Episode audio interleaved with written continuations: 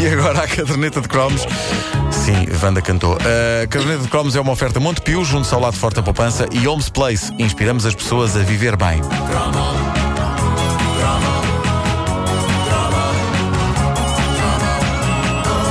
É uma edição da caderneta que, que recria, em boa parte, o ambiente do espetáculo Mulheres, Motas e Cavalos, porque tem a participação do Miguel Araújo também. Só que ele não vai tocar, só que ele não vai tocar hoje. É, Não, não, nunca se sabe, ele já epá, tem o eu, eu, eu, eu adorava que tu, que tu. Olha, por acaso podias fazer, podias fazer um acompanhamento. Podias fazer, sabes, uma coisa que o Miguel faz durante, durante o espetáculo é pequenos sublinhados da- das coisas que eu vou dizendo. E hoje dá jeito e eu explico-vos porquê.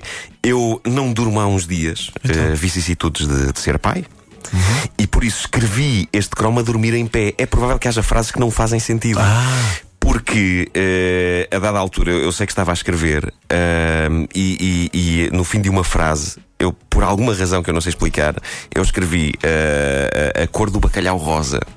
Não, não, não tinha ok. qualquer. Não sei a que sítio da minha mente é que eu fui buscar essa- essas palavras, mas eu acabei uma frase com isso e olhei para aquilo e disse: Mas o que é isto? Para onde é que Então, buscar é que isto? porquê é que estás preocupado? E- Frases que não fazem sentido. É o que É há a mais nossa vida, não é? nossa vida. Pois, isso também é verdade, é verdade. Portanto, eu, eu vou precisar, possivelmente esta, esta edição não, nem sequer fará muito sentido, mas eh, por isso eu vou precisar de tudo quanto seja artifícios para que isto eh, funcione e, e tenha graça. Eh, portanto, Miguel, tu podes fazer sempre um acompanhamento musical eh, e eu, por outro lado, e, e de uma forma desesperada, eventualmente poderei ter que usar alguns artifícios básicos para fazer as pessoas rir. Eh, uma vez que pelo texto eh, é possível que isto não vá lá. Deixa-me dizer ao Miguel que eh, neste, se calhar é melhor fazer mesmo com este microfone que está aqui à frente, porque é mais, é mais fácil de, de captar do que o outro que está lá ao fundo. Vamos Ora lá. bem, eu falei já com várias pessoas sobre isto. Toda a gente usa o telemóvel para evitar falar ou ser abordado quando está num lugar público. Eu faço isso. Se eu estou à espera que a minha mulher saia de uma loja, eu fico sentado fora da loja a mexer no telemóvel de cabeça baixa. É uma coisa um bocado deprimente. Fazem um tom deprimente. É uma coisa, é uma coisa um bocado deprimente, mas é verdade. Cada vez comunicamos menos com o próximo olhos nos olhos. É uma coisa que nos dá preguiça. Afundamos nos nossos jogos, nos nossos Angry Birds e já deixámos de saber como é que se faz a cor do bacalhau rosa. Bom, uh, achava que já tinha apagado estas palavras. Bom, eh, não, eh, eh, mas, mas eu, eu deixei de saber como é que se espera, simplesmente, como é que se anda num transporte público sem estar a mexer em nada. Temos de estar sempre cabisbaixos a carregar em teclas ou em ecrãs. Caramba, eu já cheguei ao ponto de continuar a mexer no telemóvel depois da bateria acabar, só porque já não sei como é que uma pessoa fica parada a não fazer nada. Eu não sei como é que é. Olha-se para onde. Olha, Digam. eu olho pela janela. Olha, Mas olha onde é que se põe as Eu olho pela é? janela. Onde é mas, mas as tu, estás, tu estás tipo à espera que a tua mulher, que a tua mulher, Wanda, Sim, eu quando eh, espero pela minha mulher, olha.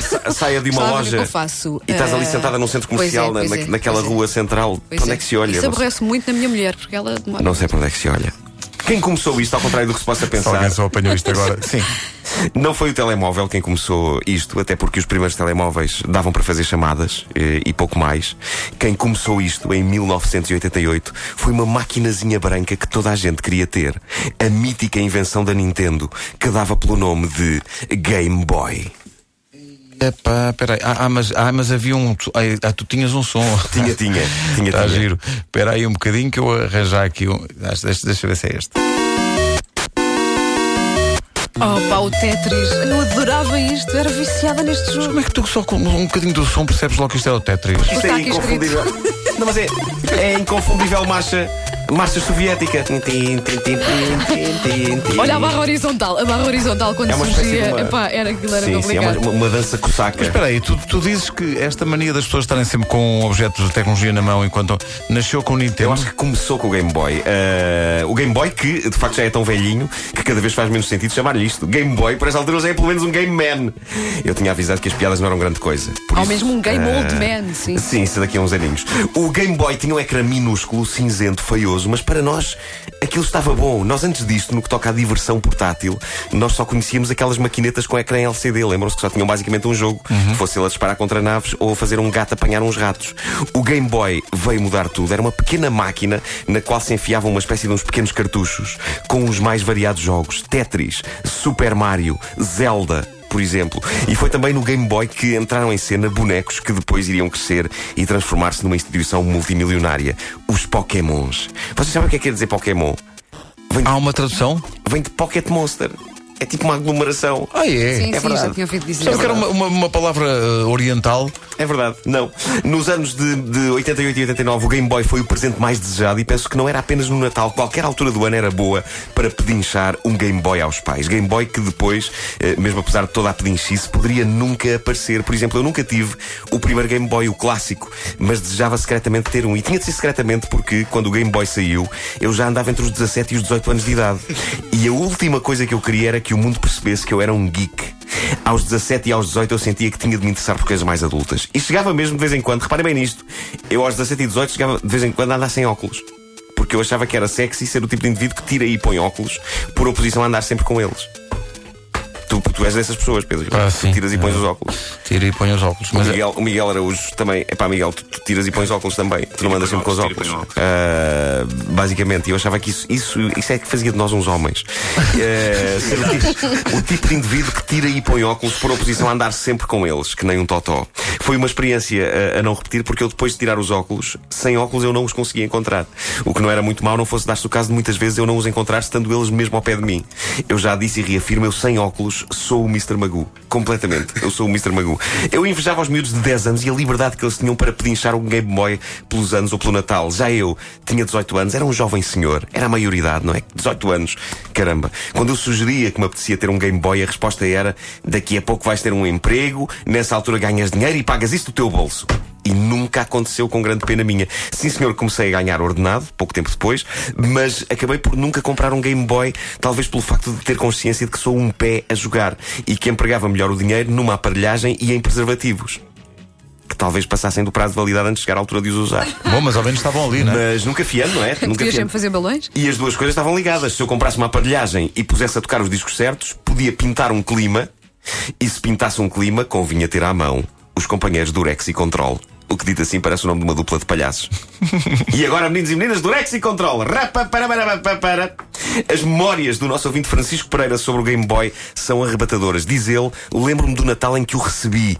Custou a exorbitância de 29 contos de reis. Pois aquilo era caro. era 29 muito caro. conto, sim. 29 contos Aliás, na altura eu, era a luxo. maior parte das pessoas que eu era conhecia luxo. tinha aquelas imitações baratas do, do Game Pá, Boy. desculpa lá, o brick porque custava era muito- 29 contos. contos. Pois é, porque era muito caro. É sim. muito avançado. O Game Boy custava 29 contos, não havia nada tão caro eh, no mercado, assim, dos brinquedos. Olha, eu nunca tive o original. Eh, e, e Também não. Demasiado caro para o bolso dos meus O pais. Brick Também não. Game, eu acho que o Brick Game vendeu mais que o próprio Game Sim, Boy, sim, aquela versão portátil do Tetris. Havia senhoras de idade, eu já falei É verdade, disso. é verdade. Senhoras de idade a jogar aquilo. Eh, diz o Francisco que o Game Boy foi a melhor prenda que recebi, diz ele. Em 88, 89 era mesmo, nenhuma se lhe comparava.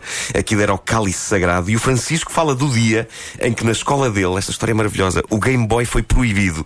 Curiosamente, não foi proibido pelas razões mais previsíveis, ou seja, ser um foco de distração, etc. Não, mais rebuscado e espetacular do que isso, o Game Boy foi proibido na escola do Francisco por ter criado uma praga de piolhos.